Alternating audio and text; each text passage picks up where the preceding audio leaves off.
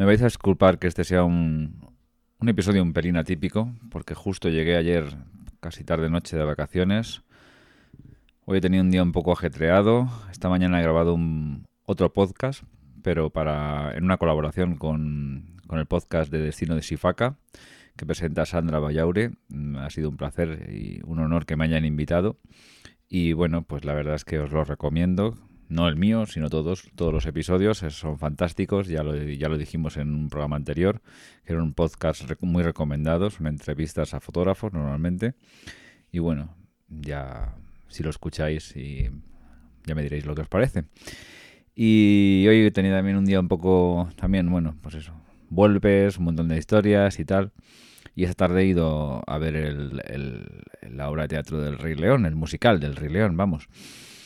Y bueno, vengo, vengo encantado, la verdad. Ya, me, ya todo el mundo, me ha visto muchísima gente y todo el mundo dice que la, la crítica en general es muy positiva y a mí me, vamos, lleva predestinado más o menos a que me iba, vamos, a que me iba a gustar y me ha gustado más de lo que pensaba que me iba a gustar, con lo cual es bastante positivo.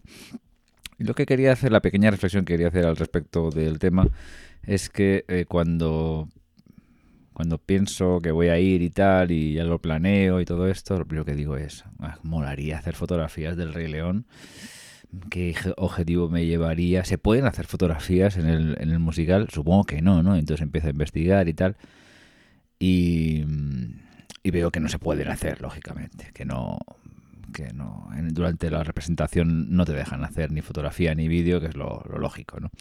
Pero bueno, eh, sí que es verdad que yo he asistido a otro tipo de, eventos de este tipo, eh, pero vamos, a, a nivel asistente, y me ha dado por fotografiarlos, que se- donde se podía fotografiarlos, y te das cuenta de que me alegro un montón de que prohíban hacer fotografías, porque me hubiera perdido gran parte de, la magia del asunto, ¿no? Porque eh, cuando estás gra- fotografiando este tipo de cosas, te pierdes la mitad.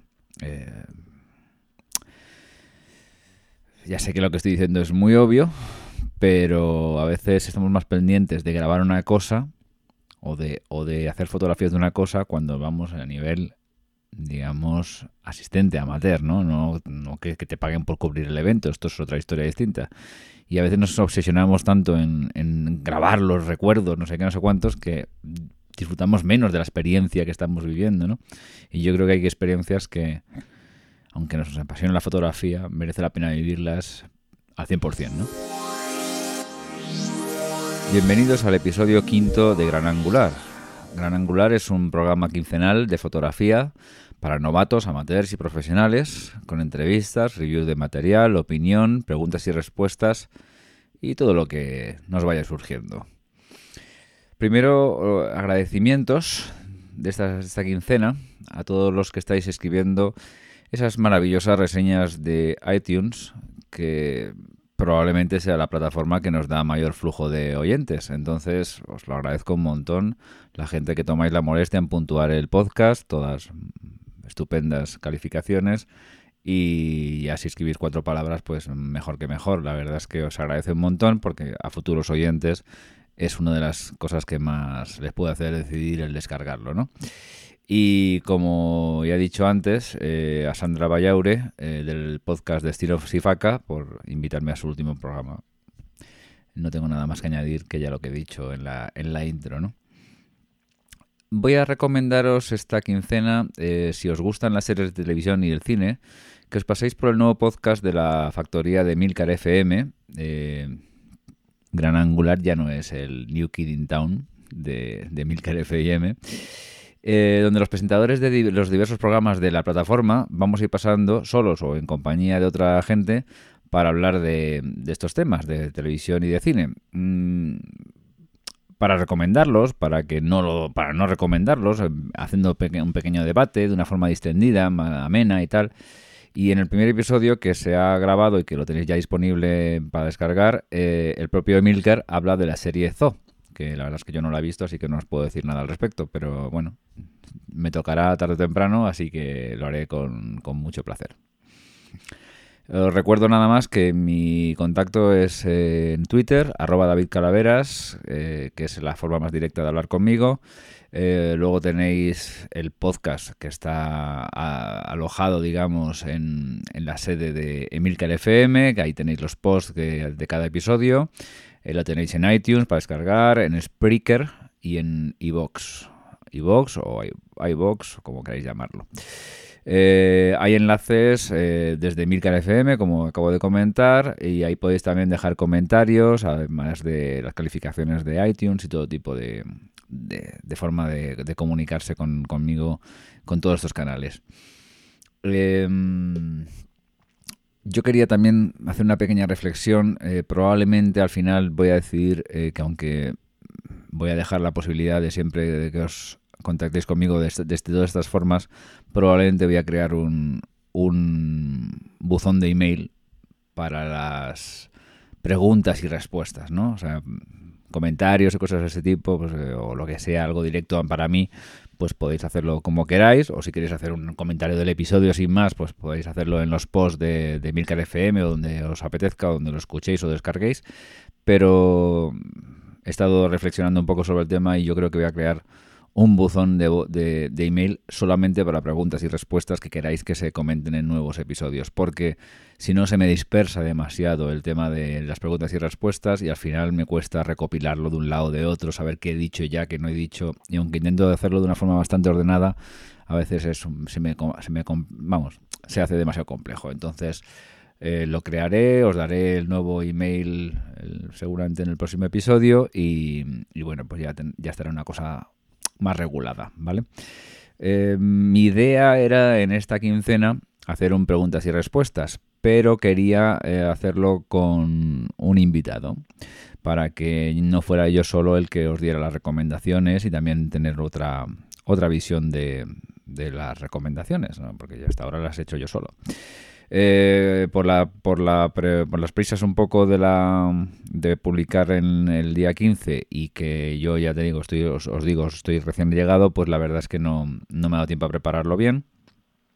Y, bueno, pues seguramente se publique en el próximo episodio. Eh, no obstante, podéis seguir mandando preguntas y respuestas. Las que se han mandado las tengo todas guardadas, no os preocupéis y se contestarán a todas. Y si alguna, alguna vez se me pasa, por favor, volver a contactar conmigo y decírmelo, porque no quiero que nadie se quede sin, sin ninguna respuesta. Yo esta última quincena he estado un poco más out en todos los sentidos y probablemente haya gente que a lo mejor no ha atendido como debiera, pero me gusta que todo el mundo tenga una respuesta o por lo menos una contestación. Algunas preguntas se van repitiendo un poco. Yo esto la verdad es que me gustaría mm, intentar evitarlo, pero claro, es muy difícil porque no todo el mundo escucha todos los episodios, no todo el mundo está pendiente de lo que se ha dicho anteriormente y aunque se diga, pues a uno dentro de un mes o dos le puede surgir la misma duda al respecto del material y a mí lo que me da un poco de, o sea, yo quiero responder a todo el mundo, pero por otra parte también no quiero aburrir a la audiencia, ¿no? Diciendo las, las mismas cosas una y otra vez. Y claro, eh, yo también me estoy dando cuenta que hay asuntos muy recurrentes, ¿no? Sobre todo mm, a nivel de material hay asuntos que son bastante recurrentes. Entonces quizás eh, es una buena idea, eh, por eso también he, estado un poco determinado a hacerlo de esta forma, que el próximo preguntas y respuestas incorporar una voz distinta para que no dar las mismas respuestas que di hace a lo mejor un mes o un mes y medio, ¿no? Y así pues hacer un poquito más de, pluralidad y de, debate, ¿no? Bueno, pues eh, dicho eso, vamos a pasar al, asunto del que vamos a hablar esta quincena.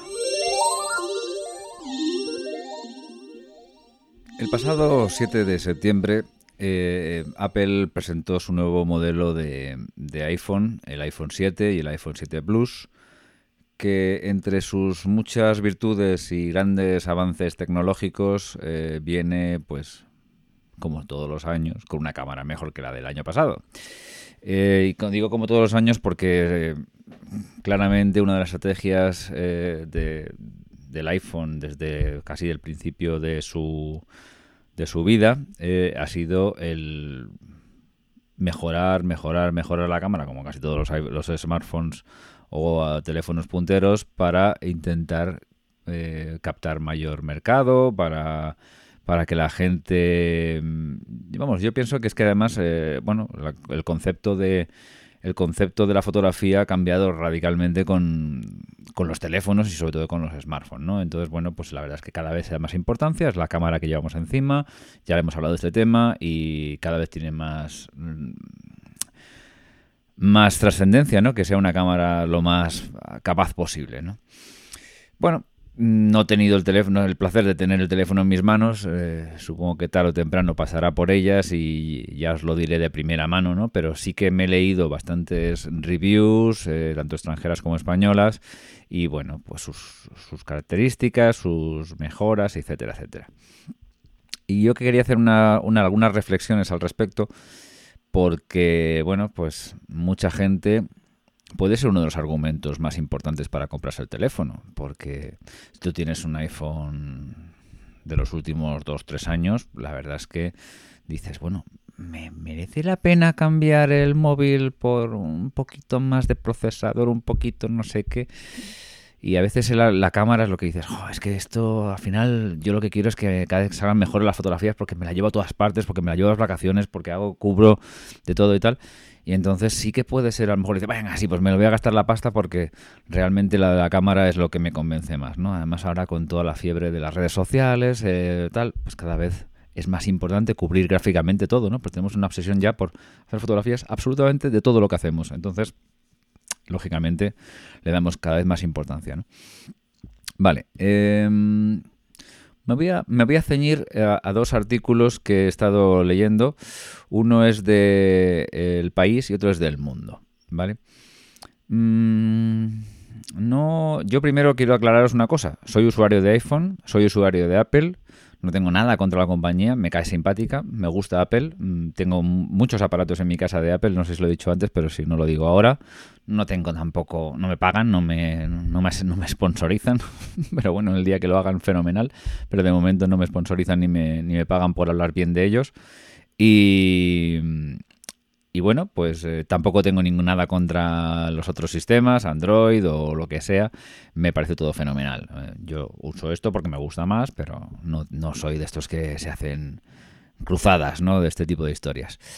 Em, primero voy a hablar del, del artículo del país que habla en especial de la cámara. Eh, y dice "A- iPhone 7 Plus, la cámara definitiva. Bueno, la cámara definitiva hasta el año que viene, ¿no? Porque el año que viene saldrá una cámara mejor. Esto ya, ya de por sí es tan tendencioso y tan.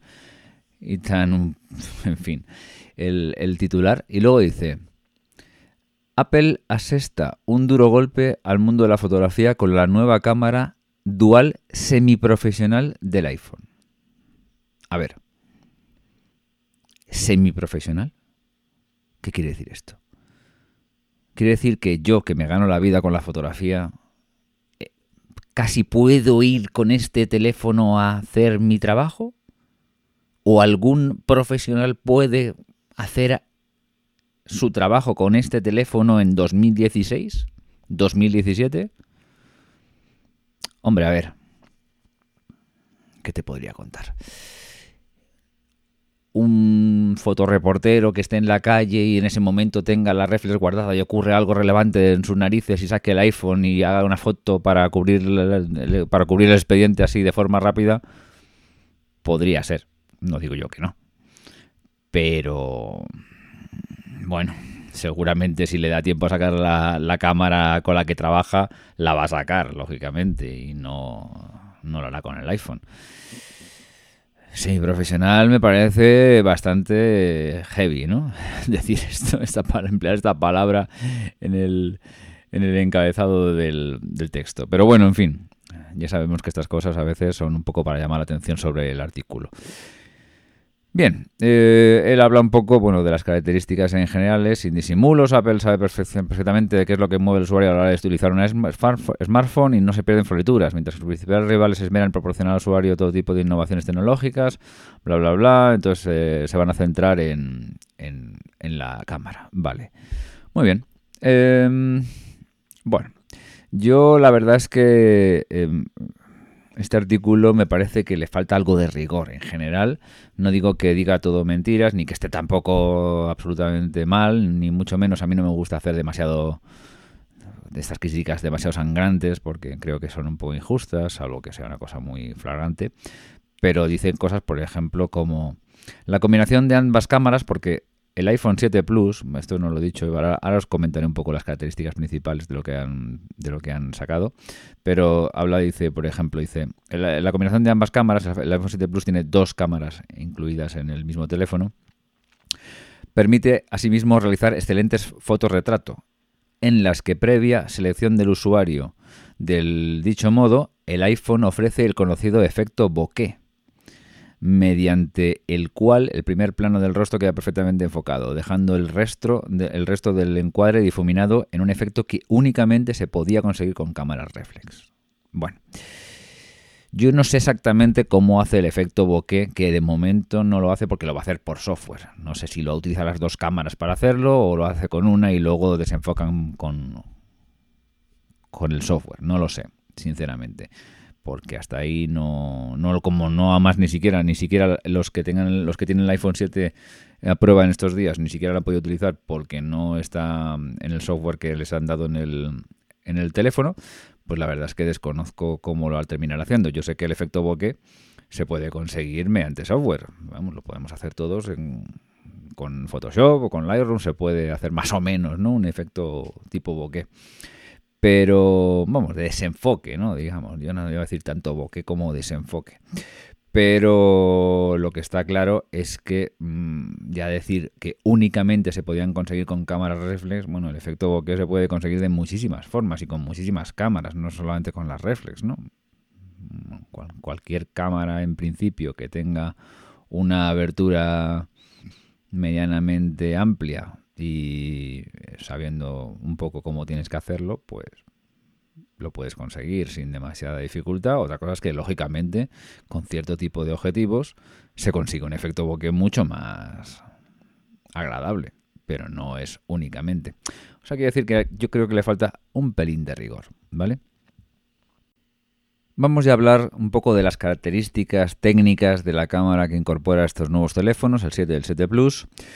Y dice, en un modelo básico sencillo de entender por su cámara única en el iPhone a secas, es el que nos encontramos con un sensor de 12 megapíxeles, está bien, es adecuado.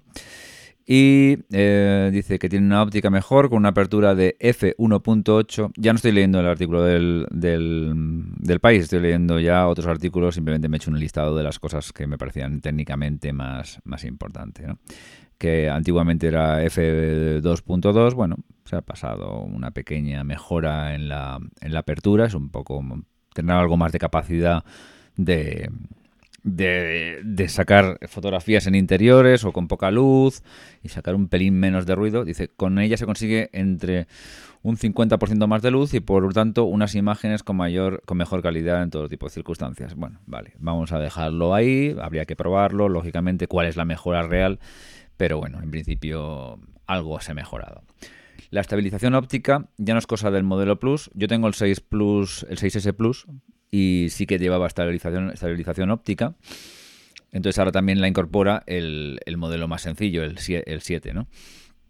No sea, que ayudará que las tomas no salgan movidas. A mí me parece que es sobre todo útil en, en vídeo. Yo cuando he hecho vídeos, la verdad es que, que tenga esa estabilización me, me, parece muy, muy útil.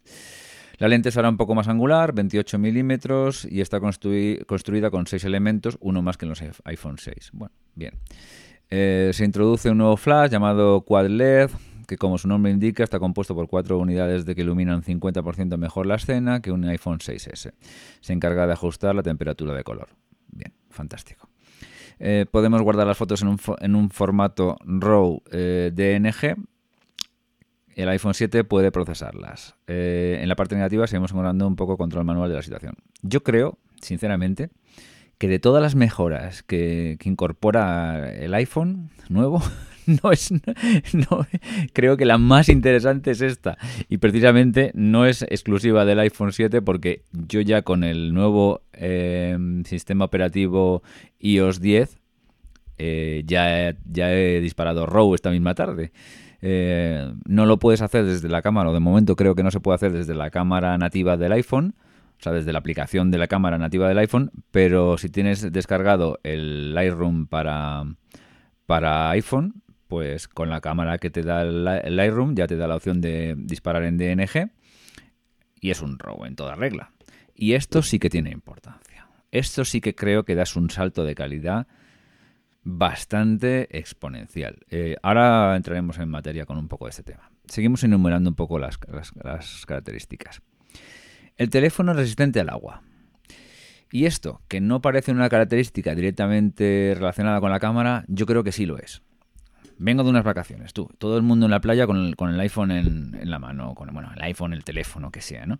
Y ves a los tíos ya, pues que se meten hasta, hasta 20 metros dentro del agua con el, con el teléfono porque tienen que hacer la foto más ahí, el selfie más eh, extremo en tal.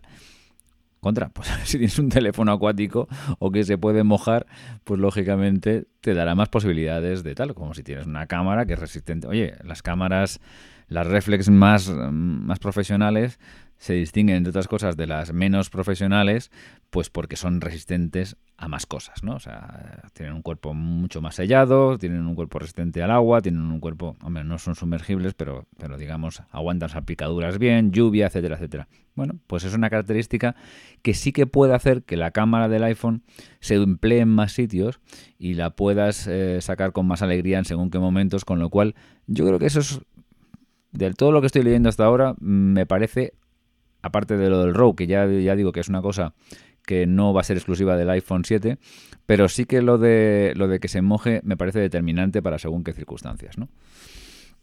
Así que yo creo que ahí sí que tenemos una, ventaja bastante importante.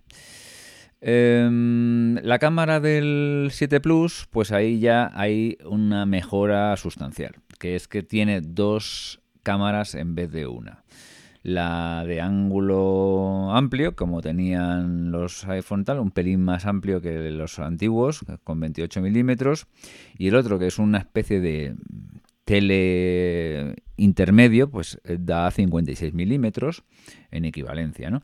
Entonces, bueno, lógicamente la de 28 milímetros es un pelín más luminosa, esta, como hemos comentado antes, en f1.8 y la del tele es un pelín menos luminosa por una cuestión meramente lógica, eh, que es f2.8, que bueno, no está mal.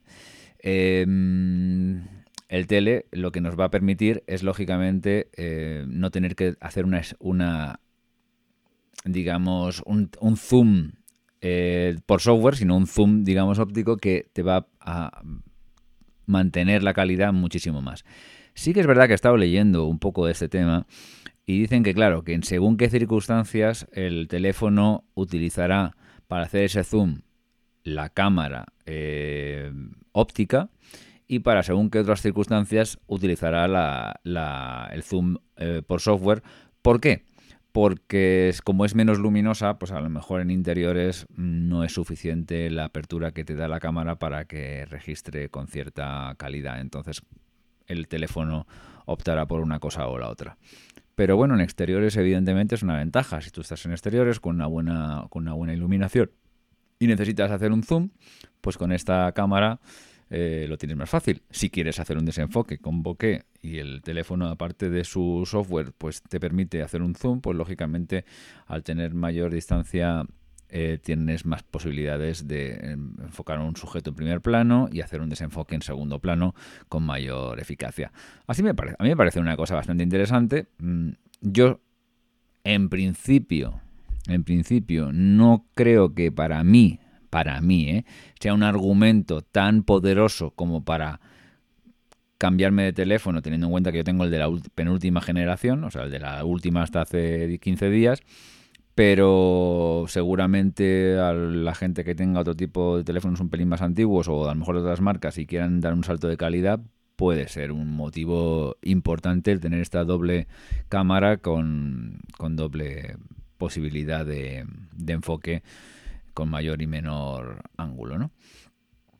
Eh, también han mejorado la cámara frontal, que además, pues como, como dice en el artículo que, que yo estaba leyendo, en los mayores artículos, pues la verdad es que es cada vez más importante porque como todo el mundo estamos obsesionados con hacer selfies, selfies, selfies, selfies en todas las circunstancias, Yo no soy muy de selfies, pero bueno, cada ahí yo entiendo que cada cual yo no voy a criticar estas cosas, me parece que cada cual haya, con, sus, con sus historias, pero bueno, es verdad que cada vez hacen más selfies. Así que bueno, pues es una cámara que tiene cada vez mayor importancia. Eh, la luminosidad es algo mejor, creo que anteriormente, que es f2.2. Tiene una estabilización de imagen y bueno, también es capaz de registrar vídeo en Full HD. Eh, del vídeo voy a comentar un poco los aspectos técnicos así un poco por encima. Eh, graba 4K a 30 frames por segundo, 1080 a 60 o, 30 y 720 a 120 o 30 frames por segundo y 720p eh, a 240 frames por segundo. La estabilización también funciona en modo time lapse. Se ve que anteriormente no, yo no lo he utilizado mucho. El enfoque automático es continuo desde el vídeo y se detecta en caras y cuerpos, fenomenal. Se puede tomar fotos de 8 megapíxeles mientras se graba vídeo 4K, estupendo y el vídeo también se puede geoposicionar. Vale, fenomenal. Bueno, pues quien lo utilice bastante para el vídeo, seguramente estas cosillas pues le vengan, le venga bastante bien. Bien. Em, ¿Son cosas interesantes? En general, sí. Determinantes, pues como he dicho antes, pues quizás dependerá de un poco del teléfono que tengas que tengas a mano, ¿no? Pues si tienes a lo mejor, yo, si ya os digo, en mi caso no me lo voy a cambiar.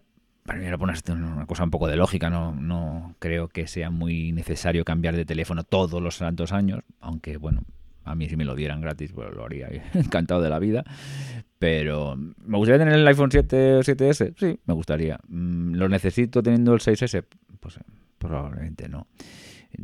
De hecho, incluso dos, tres generaciones se pueden saltar del, teléfono sin, pues, sin demasiado sin demasiado problema y sin sufrir tal. ¿La cámara del 6S es buena? ¿La de 6S Plus que yo utilizo? Sí, bastante, bastante decente para ser un smartphone me, me, saca, como he dicho, de muchos apuros cuando estoy en según, según qué circunstancias no tengo ganas de cargar con una reflex o con una compacta más o menos grande. Pues sí. Me gustaría que fuera mejor también.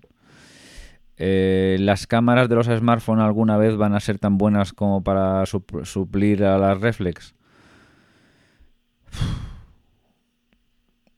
Es una pregunta muy difícil, porque suponer lo que puede ser la tecnología dentro de un tiempo es muy difícil, teniendo en cuenta de que hace 10 años, pues si, si, yo hubiera visto claramente que lo que lo que tengo ahora mismo en las manos, que es el mío, mi teléfono, pues me hubiera quedado bastante fascinado, ¿no?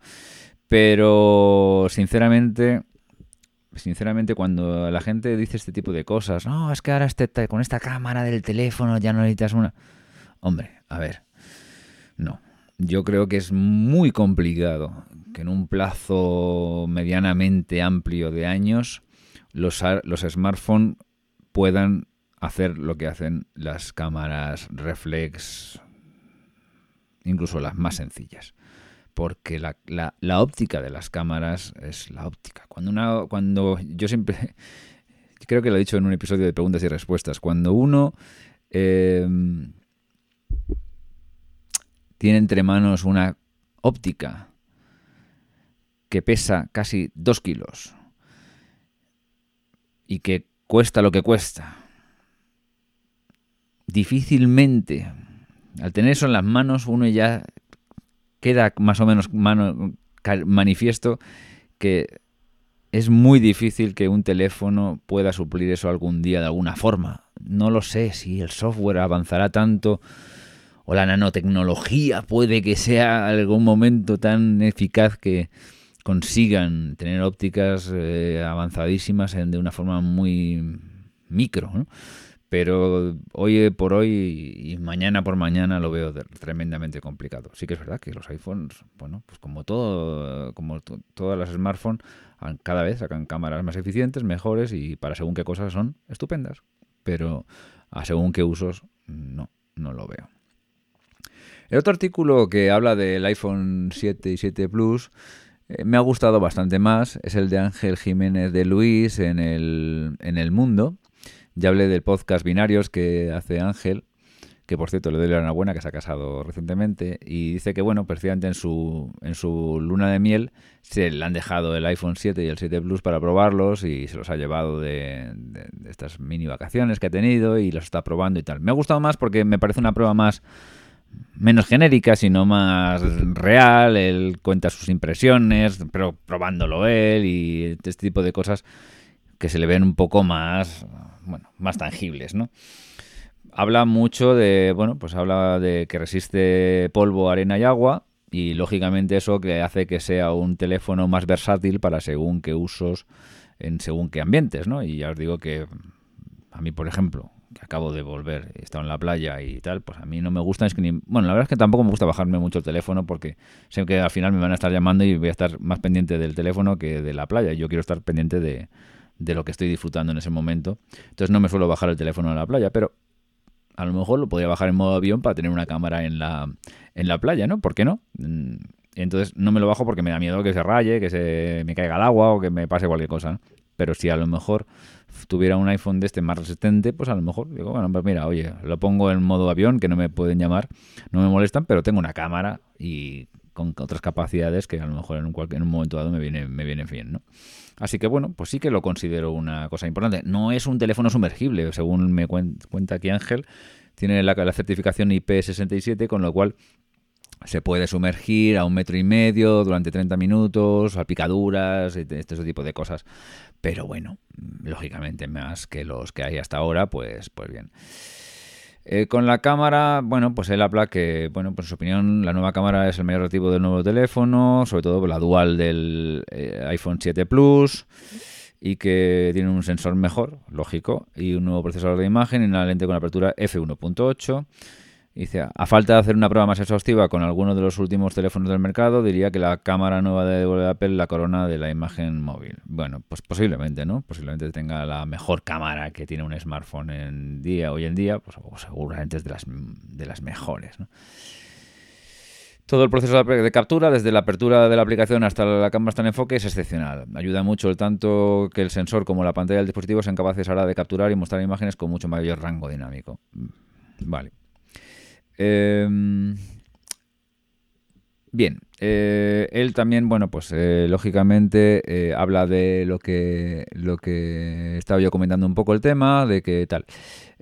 bien, yo con el tema del zoom este óptico, yo lo que la reflexión primera que se me que se me hace y tal, y la acabo de decir hace un rato, es que es muy útil en circunstancias externas, pero si en, circunstancias externas el teléfono va a decidir que va a utilizar el, zoom por software porque no es suficientemente capaz el otro, y además, insisto, estos teléfonos en interiores bajan mucho la calidad independientemente de que la F ahora sea 1.8, pero no podemos pensar que nos va a dar la calidad en interiores ni la capacidad de, de captar luz de un objetivo, por ejemplo, de 100 euros como el como cualquier 50 milímetros F1.8. No, no es lo mismo.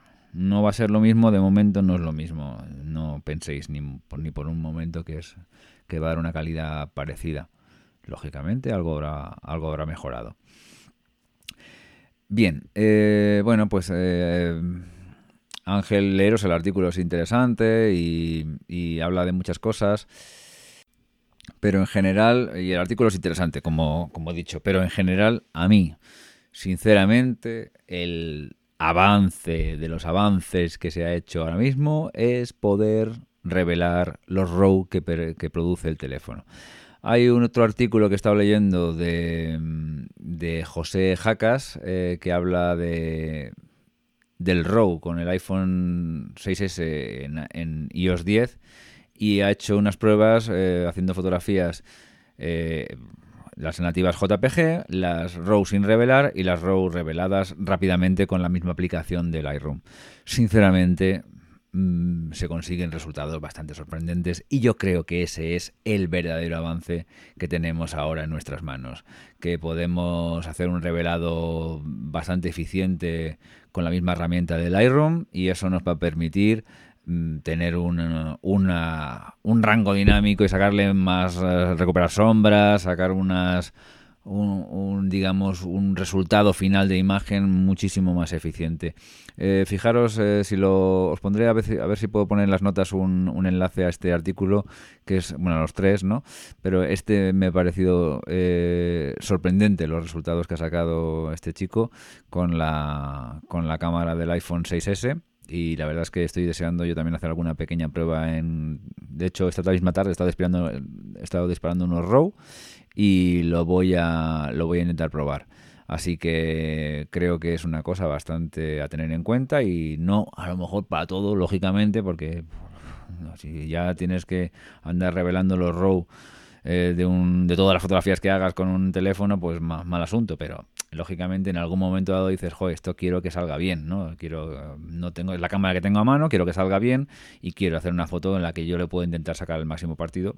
Ahí sí que realmente merece la pena abrir la aplicación de Lightroom y, y disparar el RAW y desconozco si Apple tiene sus planes o no hacernos que su cámara también dispare en RAW en un futuro, pero creo que es muy recomendable, creo que deberían planteárselo. Así que esto es la conclusión que a mí me ha, me ha, me ha parecido más interesante y más determinante y vaya por Dios, no hace falta comprarse el iPhone 7, pero bueno. Por cierto, una pequeña reflexión sobre los productos nuevos que ha sacado Apple en el evento del día 7. Los nuevos auriculares estos que, que han sacado inalámbricos, fenomenales, porque yo soy un enemigo acérrimo de los cables.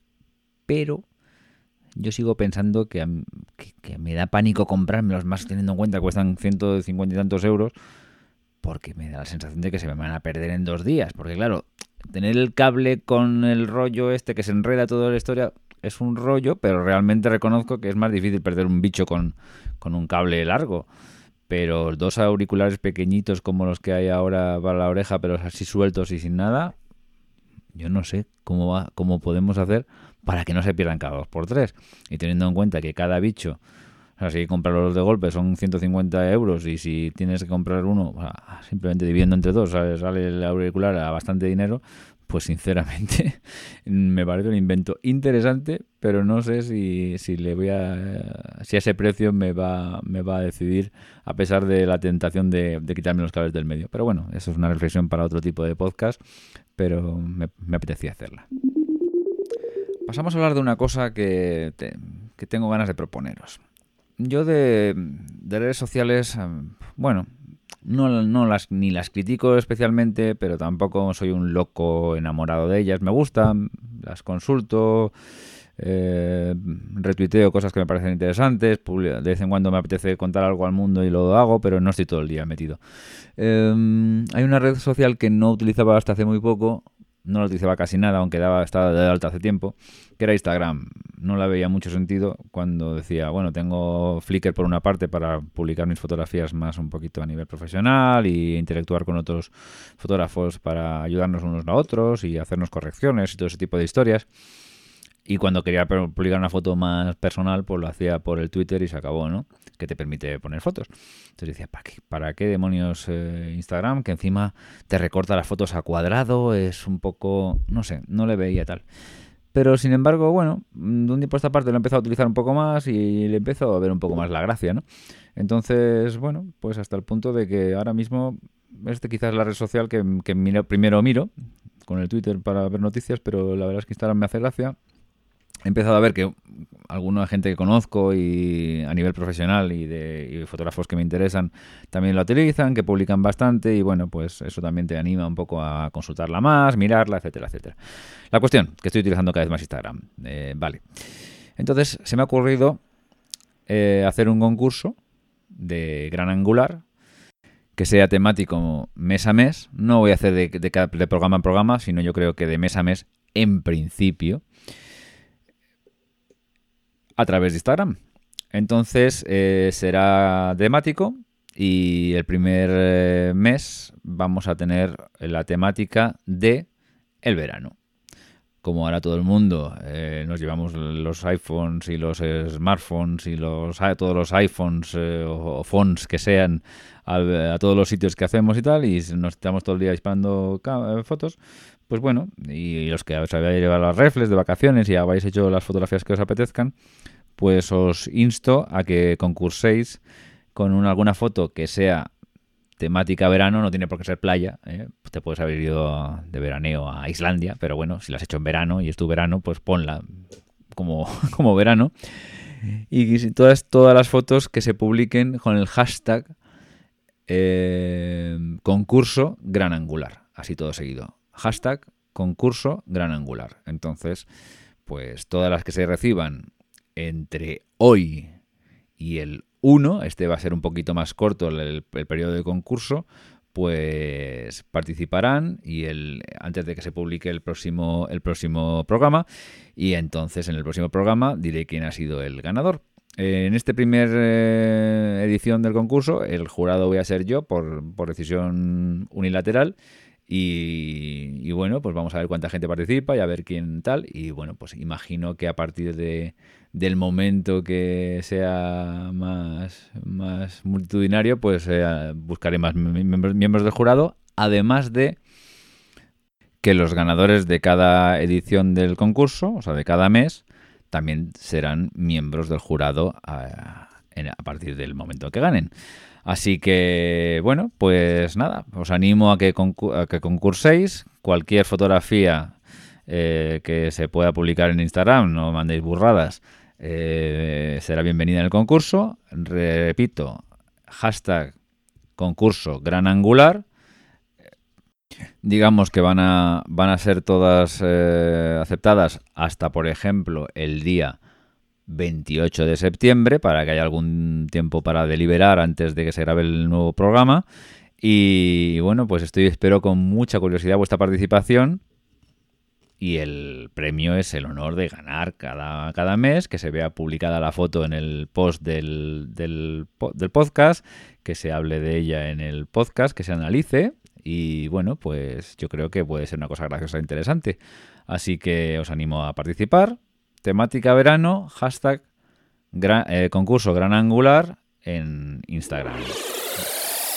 Y hasta aquí llegamos con, el, con este episodio de Gran Angular, que espero os haya sido cuando menos ameno e interesante. Yo creo que la, la cámara del iPhone 7 y 7 Plus es un tema fotográfico quizás de la máxima relevancia ahora mismo en el mundo de la fotografía y me apetecía hacerlo también en, el momento que se está a punto de lanzar el teléfono. Y bueno, pues nada, eh, espero que os apetezca también el tema del concurso, que sea una cosa que os, que os, haga gracia y os anime a participar. Y como siempre podéis mandarme cualquier em, pregunta o reflexión o comentario de lo que sea a través de mi Twitter, arroba a través de Instagram, soy, estoy, soy también en Instagram, lógicamente, arroba David Calaveras. No hace falta que, las fotografías que mandéis para el concurso vayan con dirigidas eh, con, un, con mi mención, simplemente con que mandéis con el hashtag concurso gran angular. Yo me, he metido en, Instagram y he visto que no, que no hay nada publicado en esto, eso sería muy raro. Con lo cual yo creo que todo lo que entre con ese hashtag va, va a ser fácilmente identificado. Y bueno, pues también estoy en Flickr y tal. Y luego, pues los canales lógicos del, del propio podcast en Emilcar FM, en iTunes, en Evox y en Spreaker. Dentro de 15 días nos volvemos a oír y como os he dicho al principio del programa, lo haremos con una sección de preguntas y respuestas con un invitado y un nuevo eh, forma de participar en esa sección más ordenada para que no se nos escape nada. De nuevo, muchas gracias por escucharme y hasta dentro de 15 días.